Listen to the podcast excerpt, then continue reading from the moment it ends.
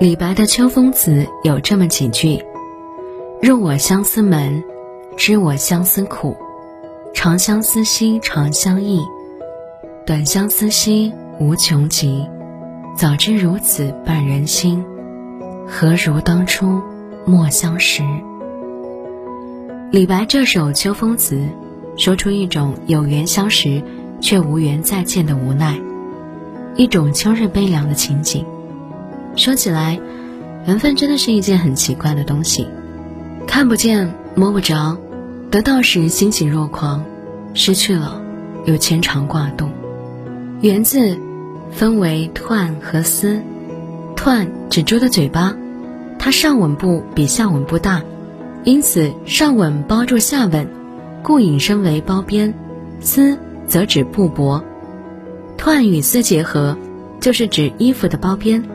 慢慢的，人们习惯将缘比作丝线，人与人之间的遇见，总免不了不小心的衣物接触，于是人们便将人与人之间的相遇，称之为缘分。人生中遇到的每一个人都是一种缘分，无论是同事、朋友、家人，亦或是柜台服务员、菜市场摊贩，皆是缘分使然。只不过，有的人是点头之交，贸易之缘，是一瞬间的缘分，刹那间的烟火，刚燃起又熄灭；而有些人与我们有很深的缘分，也许陪伴我们半程，也许是一生。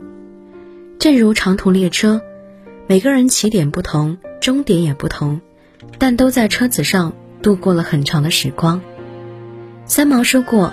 因为缘在而来的东西，终有缘尽而别的时候。我们并不需为此更加难过。